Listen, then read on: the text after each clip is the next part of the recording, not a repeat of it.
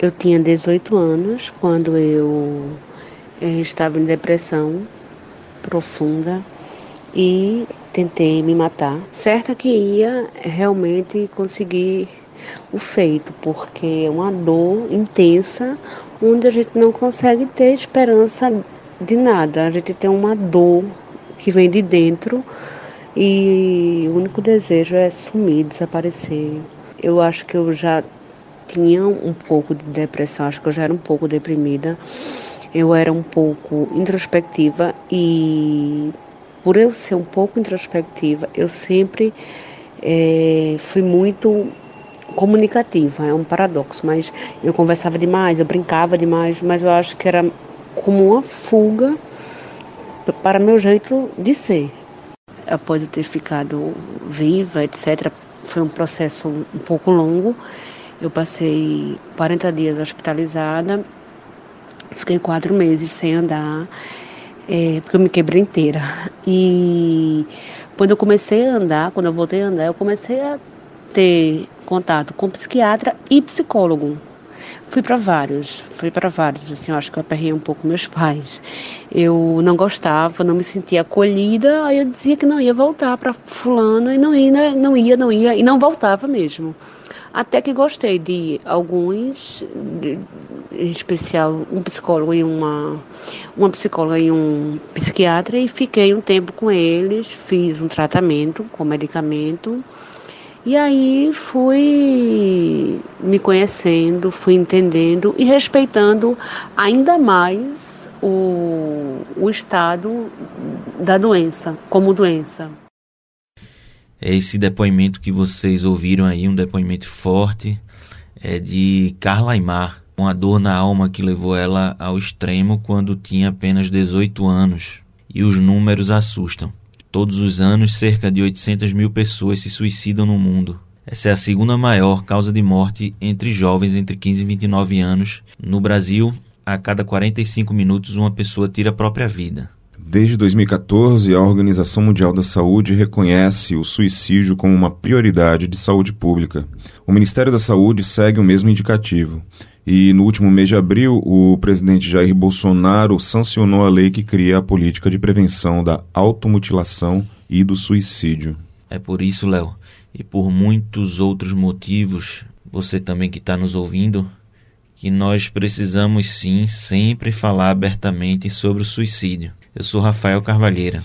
E eu sou Leonardo Spinelli e esse é o episódio semanal de O Fato É, que hoje aborda a campanha do Setembro Amarelo e a prevenção ao suicídio.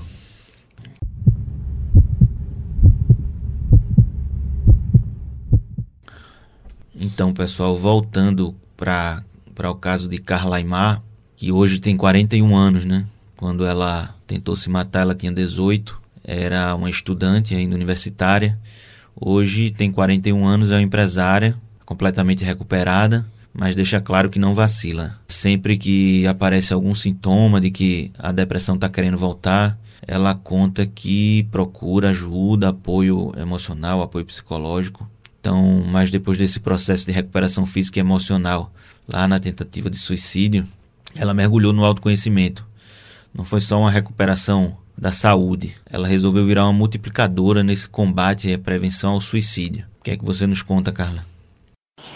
E, como eu comentei, eu tinha 18 anos. É, eu fazia relações públicas, estava no finalzinho já.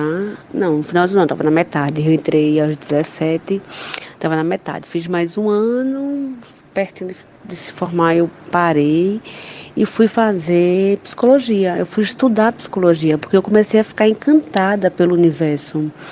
Eu já tinha é, já tinha acontecido esse acidente aos 20, 20 anos ou 21 anos. Eu fui começar a fazer uma faculdade de psicologia e dentro da faculdade eu tratava o assunto com muita naturalidade. Então, eu era comumente convidada para falar em diversas turmas, em diversos tipos de cadeiras, porque eu era, era, é, é, é, tinha um depoimento interessante, tinha um olhar interessante. Eu era uma pessoa que estava ali para escancarar a, a dor sem nenhum pudor, porque Porque é isso, né? A pessoa descobre que está com câncer e tem que se tratar. Você descobre que está com depressão e tem que se tratar. Ninguém pode fazer nada por você se você não quiser.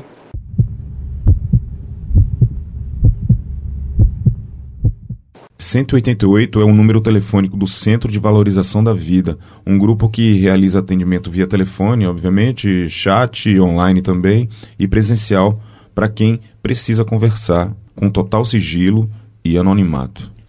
Então, o Centro de Valorização da Vida, conhecido, mais conhecido como CVV, né? Abreviando aí, Léo. Ele já existe há 57 anos foi reconhecido em 1973 como uma entidade de utilidade pública, reconhecido pelo governo federal. É uma espécie de porta de acolhimento para quem está passando por essas dores da alma, sofrendo com estigma, né? tem, tem receio de procurar um familiar, receio de procurar um amigo pela vergonha ou pelo tabu que ainda existe na sociedade para tratar sobre suicídio. Então o CVV trabalha como essa porta de acolhimento que no final das contas pode resultar até na desconstrução da chamada ideação suicida de quem procura o atendimento. Falando de forma mais clara, pode salvar uma vida. É importante destacar que cerca de 90% dos suicídios são evitáveis e são evitáveis através de trabalhos como o do Roberto Maia, filho, um voluntário que trabalha no CVV e também é o porta-voz da instituição aqui em Pernambuco. O grupo está em todos os estados com milhares de voluntários, a exemplo de Roberto Maia. Então, Maia, é bem-vindo e conta um pouco como funciona o trabalho do voluntariado no CVV, por favor. Eu me tornei voluntário há um ano, um ano e meio atrás, mais ou menos. E para você ser um, um voluntário né, para fazer esse tipo de atendimento, você precisa ter mais de 18 anos de idade, né? E passar por um curso de seleção que é oferecido gratuitamente. Ele vai deixar apto né, o participante para que ele faça os atendimentos, né? sejam atendimentos né, pelo telefone, pelo 188, seja atendimentos pelos e-mails, pelo próprio chat. Né? Para todos esses atendimentos, a gente precisa passar por esse, por esse treinamento. Né? E a, o que leva, né, o que motiva a gente a, a trabalhar como voluntário é justamente para que a gente é, ajudar e atender as outras pessoas, né? E muitas vezes, a maioria parte das vezes, essa ajuda que a gente faz ajuda a gente mesmo, tá? Houve alguma experiência próxima, uma experiência real de familiar ou, ou aconteceu algo próximo a você que lhe despertou a, essa vontade de participar como voluntário?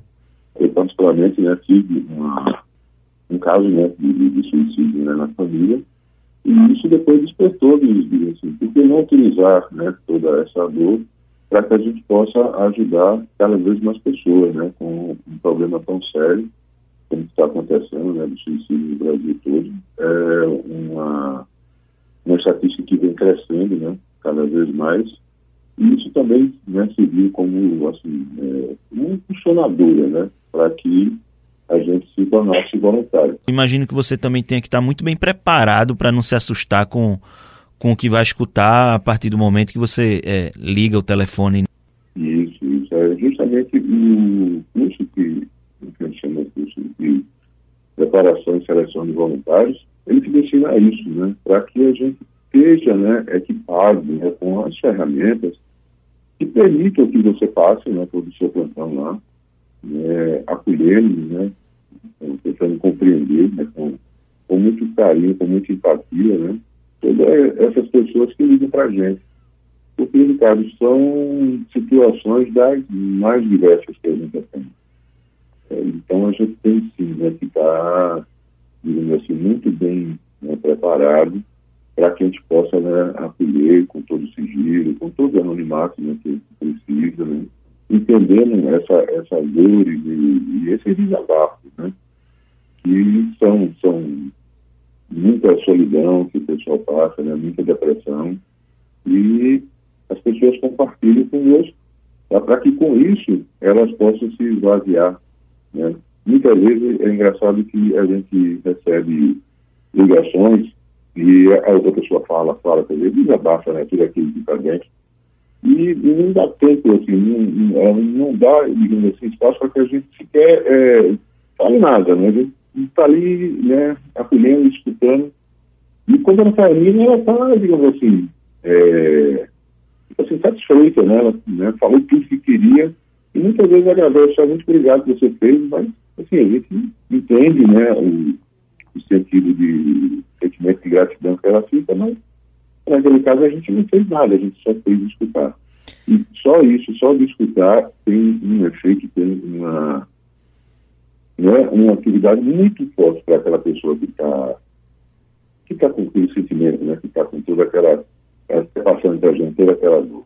É, eu imagino que por conta do, do estigma e do tabu que a sociedade ainda vive relacionada ao suicídio, é como se ela tivesse ali uma porta aberta para alguém escutar ela, enquanto que com, com, amigos ou familiares ela não tem essa coragem por medo de, de sofrer um distanciamento né, natural ou que não ser compreendida. A pessoa sempre vergonha de falar para um vizinho, de falar para um familiar, de falar para um amigo.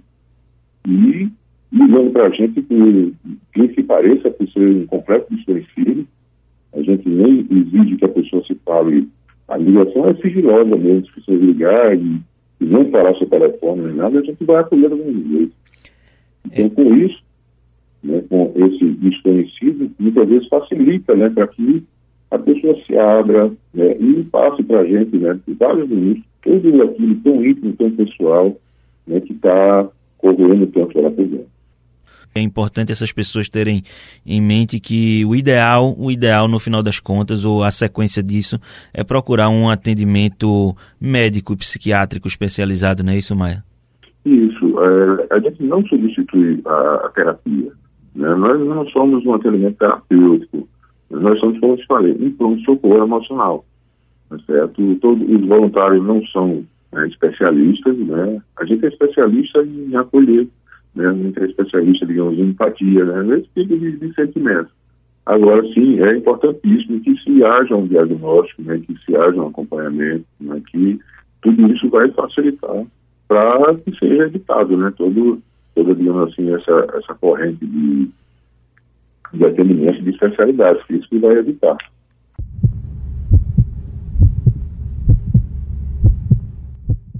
Voltando aqui para a gente, vocês notaram que no final da, da fala, Maia citou a importância de um apoio médico especializado para o tratamento de casos importantes. Então, nossa próxima convidada é alguém que conhece muito bem disso.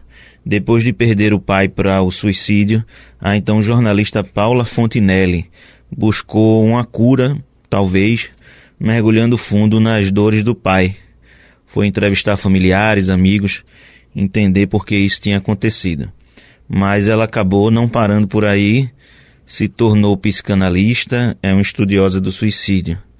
Tem um livro lançado sobre o tema e atende ultimamente nos Estados Unidos, onde mora também. De lá, deu uma pausa entre um, entre um paciente e outro e conversou com a gente por WhatsApp para nos trazer ainda mais conhecimento e informações. Paula, por que a gente precisa falar de suicídio abertamente? A gente precisa falar do suicídio para primeiro dar espaço a quem precisa expressar sua dor. Uma pessoa que pensa no suicídio, ela não está necessariamente pensando em morrer. Não é isso que ela quer necessariamente. O que ela quer é dar fim a uma dor insuportável. E ela só vai conseguir fazer isso se ela conseguir compartilhar essa dor. Eu vou dar um, um exemplo muito pessoal. Uma vez uma amiga minha é, me ligou e eu, como já estudava esse assunto há algum tempo, eu tive condições, felizmente, de identificar que ela estava me dando um sinal de que estava pensando em morrer. Então ela estava muito nostálgica, é, é, falando comigo assim. Eu senti muito que ela estava me ligando para se despedir. E como eu já sabia à época no que eu deveria fazer naquela situação, eu imediatamente perguntei de forma muito direta você está tá ligando para mim para se despedir, está pensando em se matar? Aí houve um silêncio por, um, por alguns segundos, ela ficou em silêncio depois caiu no choro.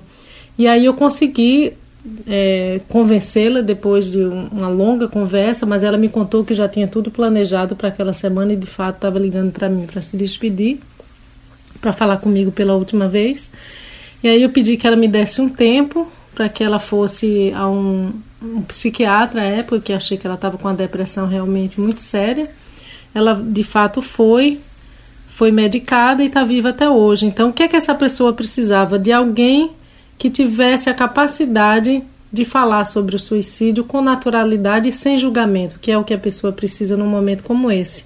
E o segundo motivo que eu acho que é muito importante a gente tratar desse tema é para ajudar as pessoas que passam pelo que eu passei, porque tantas famílias passam todos os anos, que é o luto de perder alguém para o suicídio. O suicídio tem, ela, ele tem um, um, um encontra um, ainda um estigma muito forte na sociedade. Quando a gente passa pelo luto, é muito difícil ter com quem conversar. Em qualquer momento de morte, uma morte por acidente ou por doença ou pelo que quer que seja, é muito comum as pessoas virem perguntar o que aconteceu, como é que foi, o que é que estava acontecendo naquela época, como a pessoa estava, se estava, por exemplo, passando por uma doença. Mas no momento em que a gente diz foi suicídio, o silêncio é absoluto, as pessoas não sabem o que falar elas têm medo de achar, acham que a gente não quer falar do assunto, né? Partem desse pressuposto de que a gente não quer tratar desse assunto, de que vai ser pior falar sobre isso, e não é. A gente precisa falar do que aconteceu, precisa ter com quem conversar. Então, eu acho que esses dois públicos são os mais beneficiados pelo, é, por a gente tratar desse assunto com um pouco mais de naturalidade. Então, é a pessoa que tem uma dor muito grande que precisa externalizar compartilhar e, e juntos procurar alguma outra saída. E a segunda são as pessoas que passam pelo luto do suicídio. Paula, quando a gente estava se falando antes de gravar a entrevista, buscando um pouco mais de informações sobre sua carreira, sobre seu caso, você me encaminhou um artigo em que contava como o próprio suicídio do seu pai mudou sua vida. O meu pai morreu em 2005, em janeiro de 2005, e de fato o suicídio dele transformou a minha vida. Eu, eu redirecionei totalmente. À época eu era jornalista e como acontece com qualquer pessoa que perde alguém, um familiar, uma pessoa querida para o suicídio, eu fiquei num estado, obviamente, de choque inicialmente, uma confusão muito grande e a cabeça da gente se enche de interrogação. A maneira que eu encontrei à época de entender o que tinha acontecido foi mergulhar nesse tema não sei até que ponto também foi muito saudável. Acho que eu exagerei até um pouco, mas eu comecei a ler obsessivamente sobre o tema, li vários livros, procurei informação da maneira como eu podia, e era um pouco também da minha talvez da minha veia jornalística. Eu queria entender como eu, como eu, eu tentava lidar com a dor à época.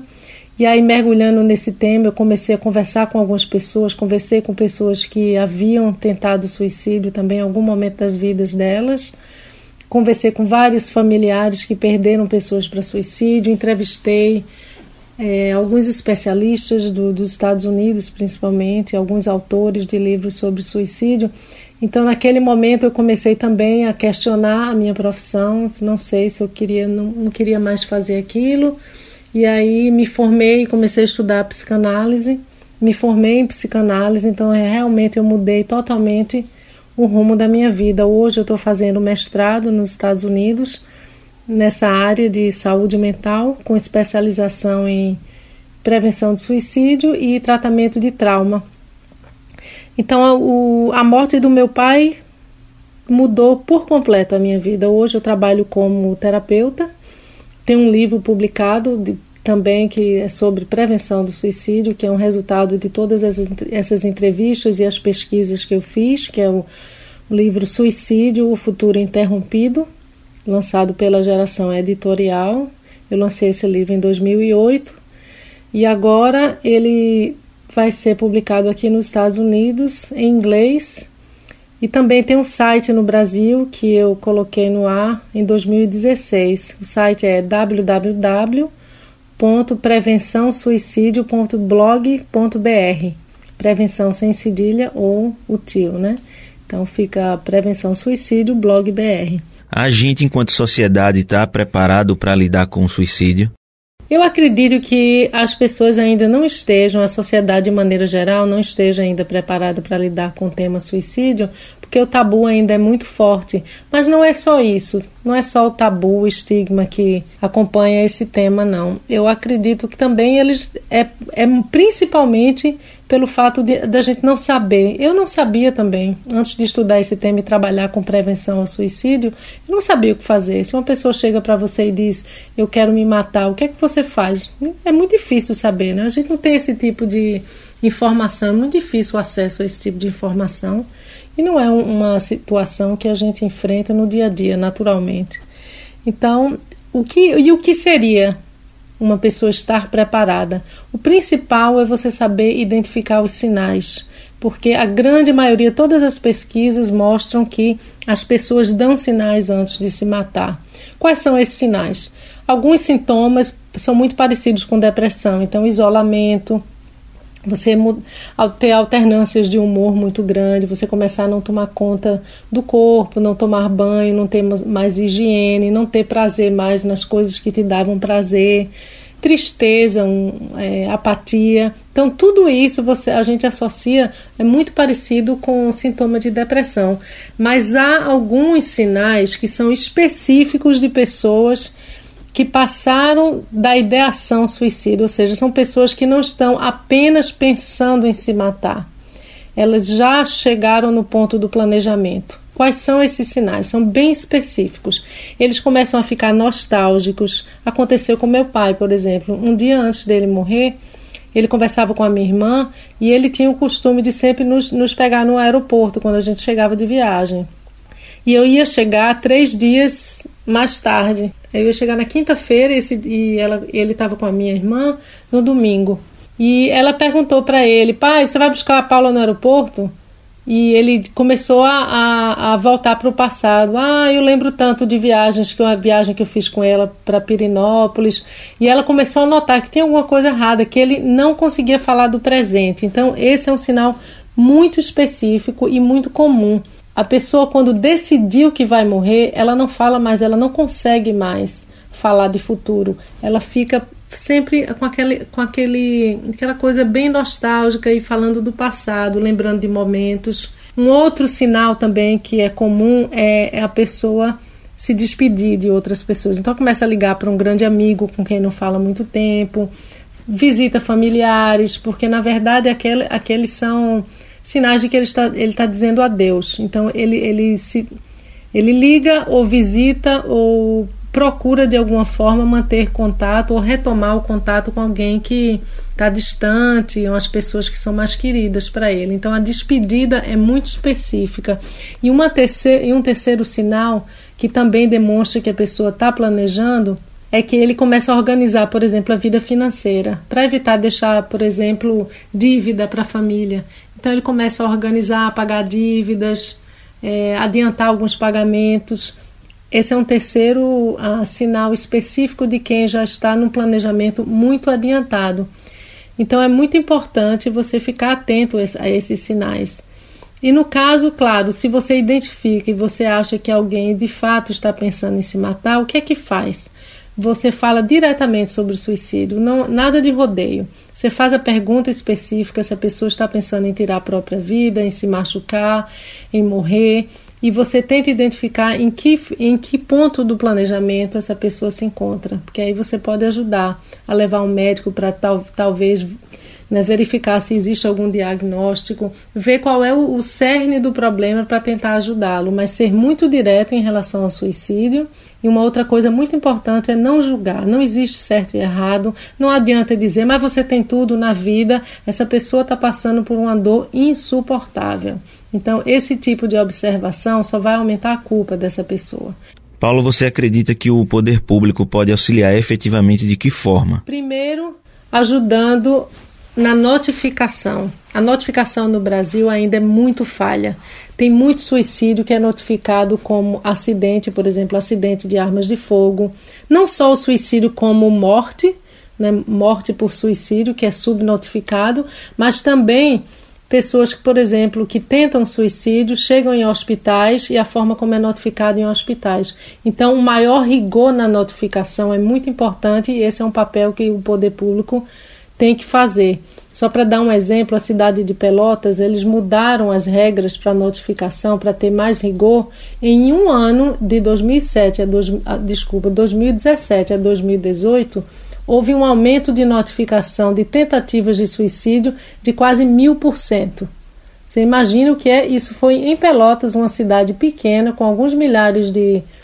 Uma, uma população muito pequena, mas você vê que só com a mudança no rigor da notificação, um aumento de quase mil por cento no número de tentativas de suicídio. Você imagine se isso for feito para o Brasil inteiro, mas é um, é um exemplo de como a gente só enxerga a ponta do iceberg. Então, essa é uma maneira. Uma outra maneira também é treinamento treinamento de pessoas que trabalham, profissionais da área de saúde, profissionais da, principalmente da área de saúde mental e professores, por exemplo. Nos Estados Unidos, tem alguns estados que o professor, para ter uma licença para ensinar no, no setor público, ele tem que ter passa por um treinamento de identificação e de prevenção, é, identificação de sinais e um curso de prevenção ao suicídio. Então, ele só consegue ter a licença se fizer esse curso, porque o professor está ali todos os dias com o aluno e ele tem muito mais condições do que outras pessoas no círculo daquela, daquele aluno, e principalmente adolescentes, de ajudá-lo e também de identificar esses sinais. Então, esses são dois pequenos exemplos que podem fazer uma grande diferença. Para a gente encerrando, Paulo, já agradecendo a sua disponibilidade, viver é sempre a melhor opção? Eu acredito que viver ou não é sempre uma escolha individual, mas não há dúvidas, isso todas as pesquisas mostram, e também pela minha experiência de pessoas com, com as quais eu conversei e entrevisto até hoje, é que o suicídio, em grande parte das vezes, pode ser prevenido. Ele pode ser prevenido com, com uma escuta, uma escuta acolhedora, uma escuta sem julgamentos, para que a pessoa se sinta à vontade de falar sobre a sua dor. Ela pode, ele pode também ser prevenido, por exemplo, com tratamento adequado de um transtorno mental, caso ele exista, se houver o diagnóstico, porque muitos, muitos suicídios são associados a um transtorno mental não tratado ou tratado inadequadamente. Então, às vezes, com medidas até simples, você pode prevenir o suicídio. Então, é, não é para mim uma questão de viver é ou não a melhor opção, mas é o fato de que as estatísticas e todas as pesquisas mostram que a grande maioria dos suicídios pode ser evitada. Então, essa é a minha luta e é com isso que eu trabalho e eu acredito na prevenção do suicídio.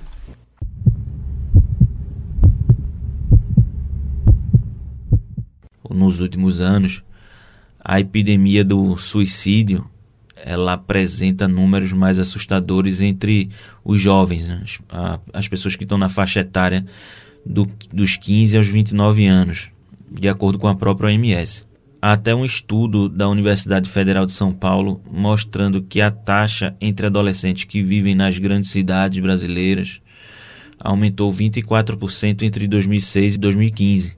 Eu me refiro à taxa de, de suicídios. Uh, os especialistas entendem que a escola é um ambiente chave para a promoção da saúde emocional. E no desenvolvimento do jovem, né, gatilhos podem ser identificados mais cedo e tratados. No Instituto Capibaribe, uma escola da zona norte do Recife, Ana Andrade Lima é a psicóloga e ela atua com crianças aí do segundo ao quinto ano com idades que vão de 7 a 11 anos. Bullying, redes sociais, relações interpessoais são temas dessa nossa conversa que tivemos com ela. A questão emocional ela é muito importante para que todas as outras também estejam bem. Então, quando existe uma desorganização emocional, é muito possível que também isso desencadeie em outras, é, isso se repercuta né, em outros aspectos do desenvolvimento da criança. Então, é preciso que exista essa, essa compreensão de que o trabalho da escola vai muito além da questão do conteúdo programático. Se essa compreensão ela paira no ambiente, a atmosfera vai ser a, a, compreensão não vai ser artificial da criança, entende? Vai ser uma coisa espontânea e que a criança vai contar com os adultos da escola como parceiros. É preciso que exi exista um, um ambiente de espontaneidade. Quando acontece isso, a criança facilmente vai considerar, vai ter confiança de expor tanto coisas boas, né, como dores, sofrimentos, vai entender que aquele é um espaço de acolhimento, independente do que ela tenha para colocar para fora, vamos dizer assim o bullying ainda é uma questão muito importante né, nas escolas que demandam atenção especial. Como é que se trata isso? Como é que se presta atenção nesses detalhes para que nenhuma criança sofra um trauma por conta de bullying? A escola é um espaço de vários testes criados às vezes pelas próprias crianças. Se o clima da escola é de muita competitividade, de algum modo a diferença é, surge ou o erro surge como uma coisa que precisa ser excluída.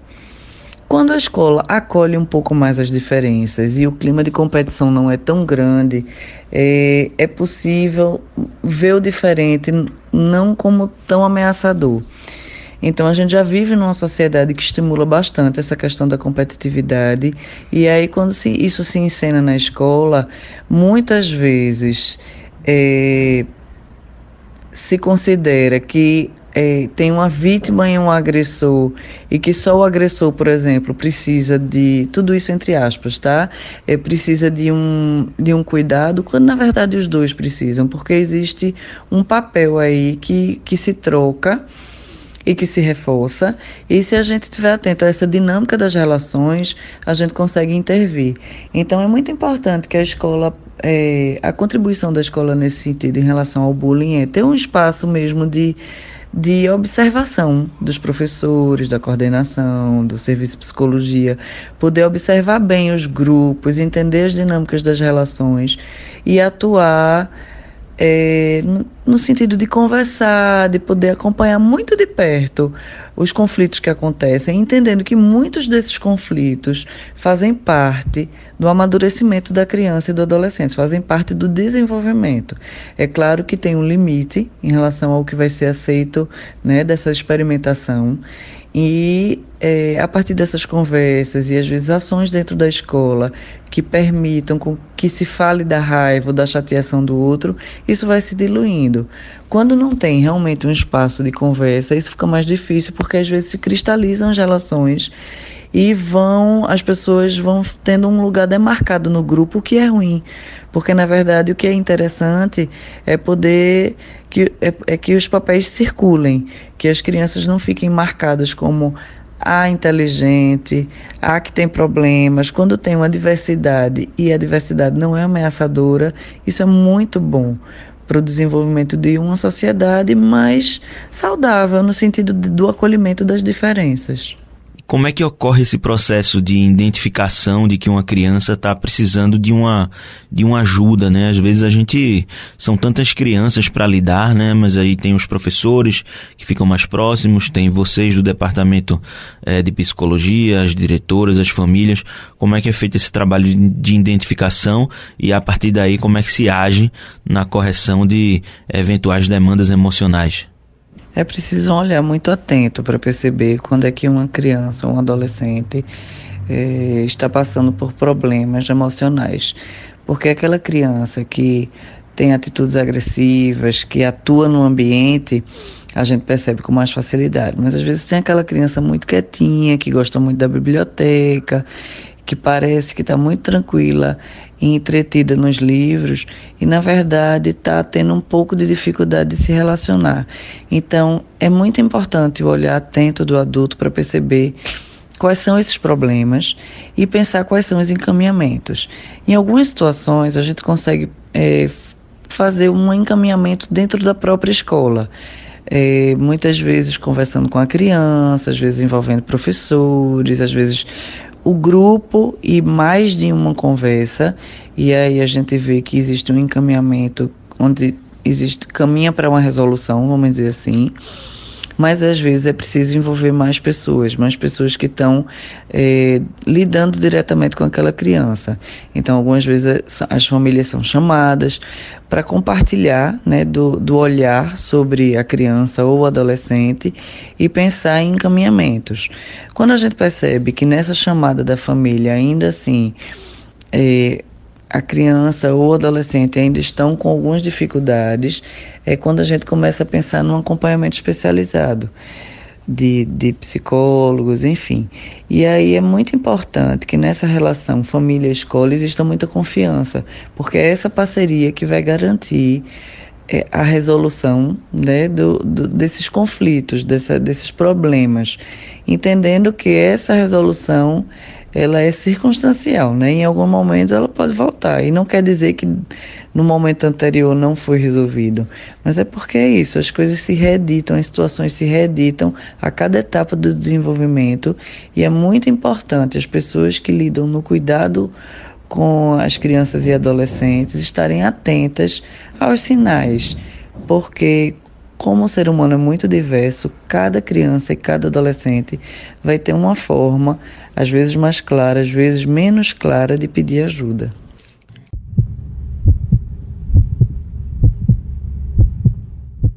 Outro fator importante nessa luta contra o suicídio diz respeito a mim, a Léo aqui, a gente que é formado em comunicação e jornalismo, nós do lado de cada imprensa que sempre, sempre tratamos o tema também como tabu, né? Assim como a sociedade como um todo, a imprensa faz, faz parte da, do todo dessa sociedade, então sempre foi tabu, sempre, o suicídio sempre foi um tema tabu para os veículos de comunicação. Não é por mal, era considerado uma forma de, de respeito à vítima, aos, aos familiares da vítima, é, não tratar de suicídio nas páginas dos jornais, por exemplo e até como um fator de não qual qual era a lógica?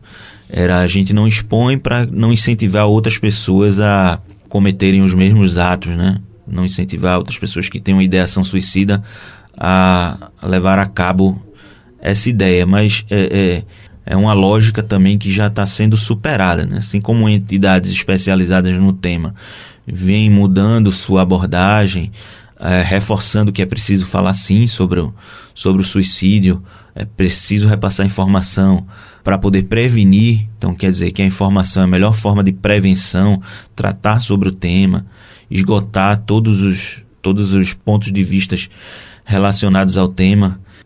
Então, é, o suicídio deixou de ser uma palavra proibida né, para a imprensa.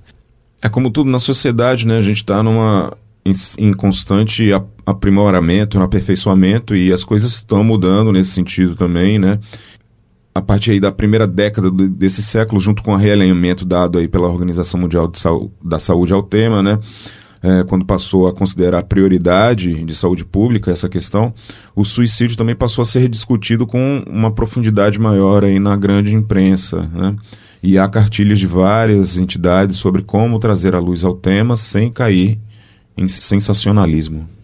Uma das pessoas bastante acostumadas a tratar sobre o tema conversou com a gente. Ela é defensora de uma abordagem profunda, responsável e, sobretudo, informativa, né? Como a gente vem, vem falando aqui no, nesse episódio. Ela se chama Cintia Leite, cobre o setor de saúde pelo Jornal do Comércio há vários anos. Também mantém o blog Casa Saudável, né? Para tratar sobre o tema e outros temas relacionados à saúde e bem-estar. Então ela começou a escrever sobre suicídio há cerca de 15 anos. Conta pra gente essa experiência, Cíntia. Vamos ouvir essa, esse bate-papo que eu gravei com Cíntia.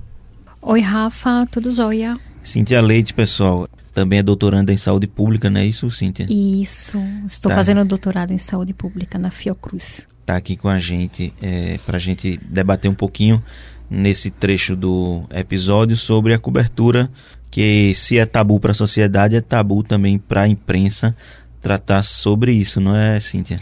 Pois é, Rafa, a gente vê que embora nos últimos anos tenha se falado que é importante a gente falar sobre suicídio, mas a gente tem que falar de uma forma correta, de uma forma que a gente faça o nosso papel enquanto comunicador, de formar, de informar e de formar os, os cidadãos. Por quê? Quando a gente divulga de uma forma correta, principalmente demonstrando empatia pelo, pelo outro, por quem está naquele sofrimento, por quem está lendo aquela notícia, a gente termina ajudando. A gente tem que falar suicídio, prevenção ao suicídio é algo que existe, é possível prevenir o suicídio. E a gente tem que levar essa informação de forma correta, sem ser uma forma alarmista, sem ser uma forma sensacionalista. Por que, que eu digo isso? Porque quando a gente fala em prevenção ao suicídio, às vezes as pessoas se espantam. Ai, mas será que existe uma prevenção ao suicídio? Existe. A gente, enquanto jornalista, enquanto comunicador, enquanto produtor de conteúdo, a gente tem que informar que se começa a prevenção do suicídio, porque a maior parte dos suicídios, quase a totalidade, quase 100%, estão relacionados a um transtorno mental, principalmente depressão e o transtorno bipolar. Tratando depressão e tratando transtorno bipolar, se consegue prevenir o suicídio. Então é muito importante. A principal, a nossa principal é, missão, a nossa principal tarefa é levar essa informação, que a pessoa procure ajuda, procure um tratamento médico, procure um psiquiatra. E aí esse psiquiatra ele vai funcionar como um, um maestro de uma, de uma orquestra, que vai dizer, faça seu tratamento medicamentoso, mas também procure um auxílio terapêutico de um psicólogo, faça outras atividades, porque isso só assim é possível prevenir o comportamento suicida, né? A ideação suicida que está cada vez mais prevalente na nossa sociedade. A regra geral, Cíntia, que a gente ouve nos meios de comunicação é suicídio, a gente não noticia. Isso é uma regra, como eu acabei de falar, geral, mas a partir de um certo ponto houve um, um momento de, de virada e as coisas começam a ser tratadas e a gente precisa tratar com cuidado uh, em todos os setores né, da sociedade e a imprensa por ter por reverberar muita coisa é um importante elo nesse nesse sentido da prevenção. Uh, você já se colocou em dúvida quando estava frente a frente com a notícia é, relacionada a suicídio? O que é que te passou na cabeça e o que é que você fez para entender isso aqui eu posso noticiar, isso aqui não.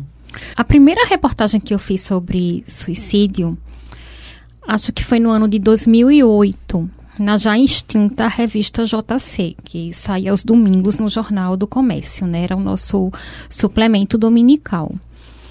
E foi a primeira vez que eu tive contato enquanto jornalista com o tema. E eu lembro que, assim, é, na época eu fiquei sem saber de fato, até a própria empresa, ah, mas a gente vai falar, por que vai falar? E aí, o que me chamou a atenção, conversei com a direção na época, era porque já se começava a ver o suicídio como um problema de saúde pública já que as cifras, os números aumentavam de uma forma é, constante, né? De uma forma é, só fazia subir os números do, de casos de, de morte por suicídio.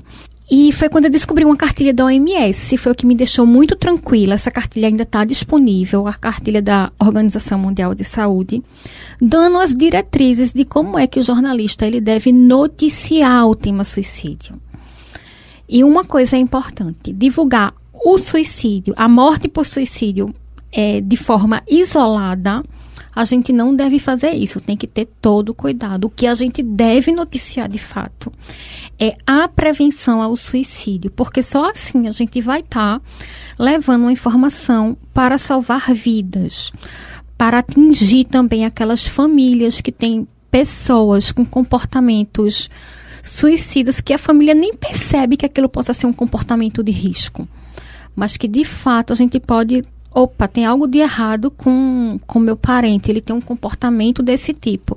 E nós podemos levar esse tipo de informação. Essa matéria foi muito marcante para mim, também foi muito especial porque me fez abrir os olhos para a saúde mental de uma forma como nunca eu tinha pensado antes na saúde mental, como se a gente tem saúde é porque nós temos também saúde mental.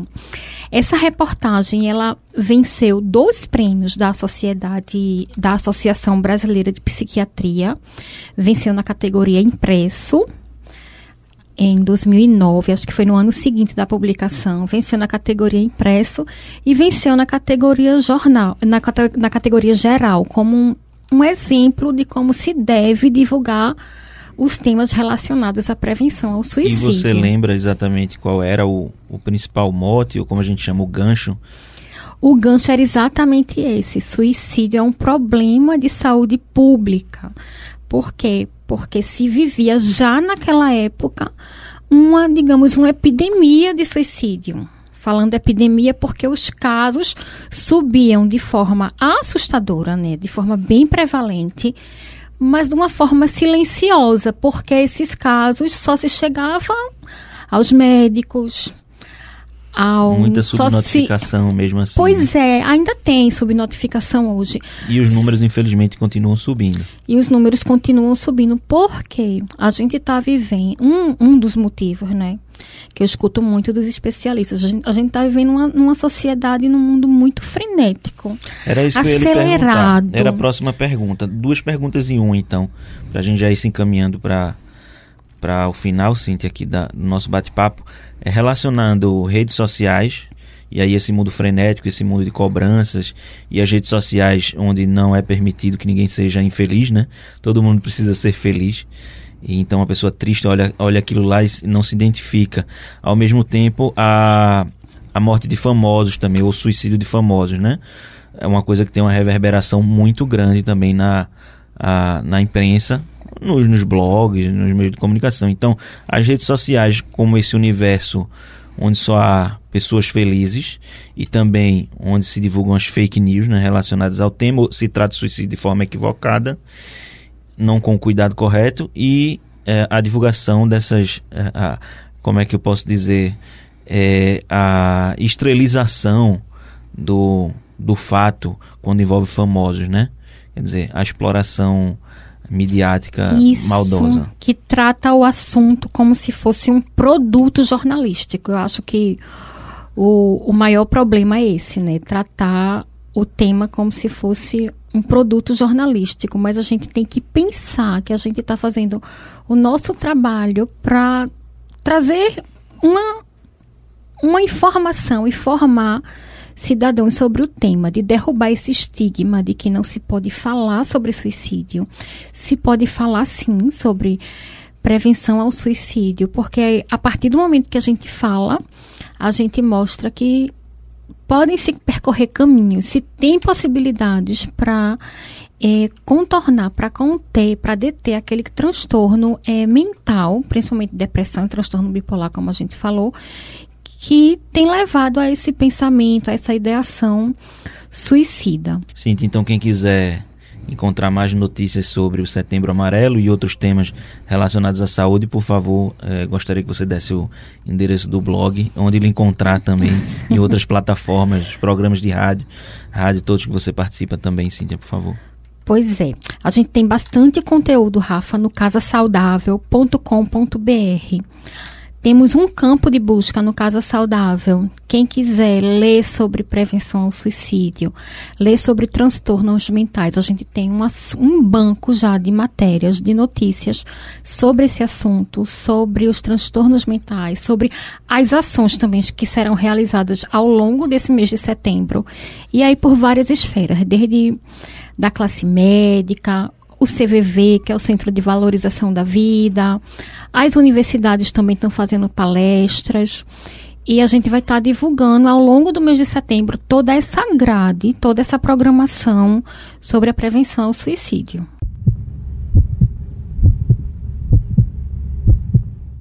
Bom, o certo, Rafa, é que andamos bastante para quebrar esse estigma né, e o tabu sobre o tema. E é certo também que a caminhada ainda é longa né, quando o assunto é prevenção ao suicídio. Eu posso dizer aqui, gravando esse episódio, né, desde que comecei a pesquisa, é, com a contribuição de Léo, e uma contribuição também muito grande de Cíntia. Cíntia Leite né, me ajudou nessa produção, passando contatos. Então eu posso dizer, Léo, que pelo menos para mim serviu. Eu aprendi bastante coisa, né? obviamente é apenas um grãozinho de areia nesse início e me despertou para o tema. Realmente eu posso dizer que era um tema que não não fazia parte do, do meu dia a dia tão fortemente, embora já tenha vivido, vivido de perto algo muito parecido, mas que não me levou a me aprofundar. E agora eu precisei, por uma questão também jornalística, é, buscar mais informações e agora parece ter despertado, ficar mais atento, sempre procurar ler um pouco mais sobre o tema, porque às vezes é um gesto simples, né, de atenção ou de cuidado com alguém que está do seu lado, isso pode significar é, salvar uma vida. E também olhar para si mesmo, né? Prestar atenção no momento que você está mais triste, mais para baixo, é, não se abster de procurar ajuda, de conversar sobre suas dores, seus problemas.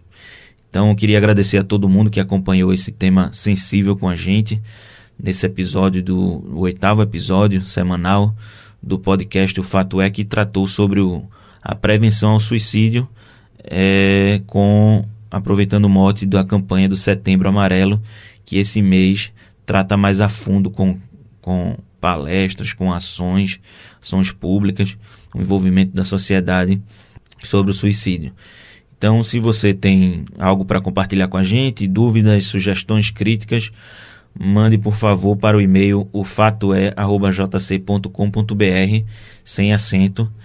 E valeu, fatídicos e fatídicas. Não esqueci do apelido de vocês. Tchau, até a semana que vem. Valeu, Léo. Valeu, galera. Um abraço e até a semana que vem.